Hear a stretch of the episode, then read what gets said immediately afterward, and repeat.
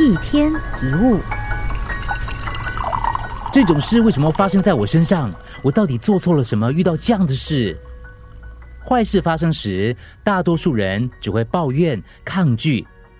这种反应看起来很自然，却毫无意义，也毫无益处，只会让自己沉溺在郁闷痛苦当中。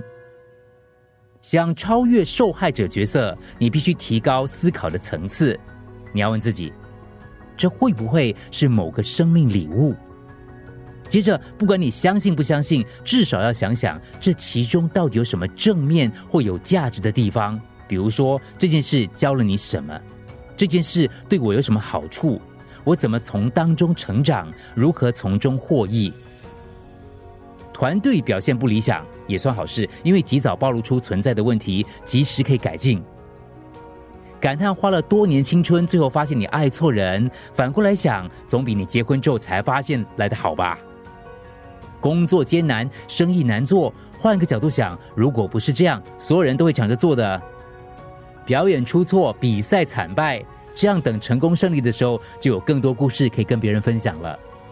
可能刚开始要这样子想，这种练习会不习惯，但是坚持下去，你会发现越来越容易。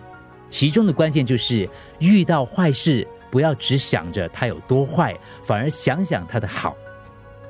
每件事都是一体两面，选择去看哪一面，都看个人角度。以我们在感情里常常遇见的所谓的坏事——分手为例子吧。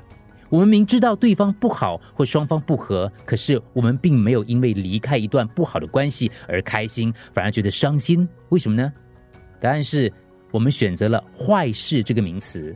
我们把它称为坏事，其实分手是离开不爱你或你不爱的人，脱离不愉快的关系，不再消耗彼此，换回双方的自由，也可以认识新的朋友。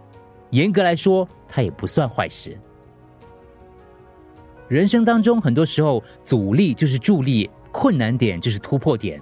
所有阻碍我们的人事物之所以出现在生命当中，都是帮我们发展之前根本不知道自己拥有的能力。当解决问题、克服困境之后，就能突破、超越自己。好事、坏事都是对人生有用的事。一旦你看清这点，你会对人生完全改观。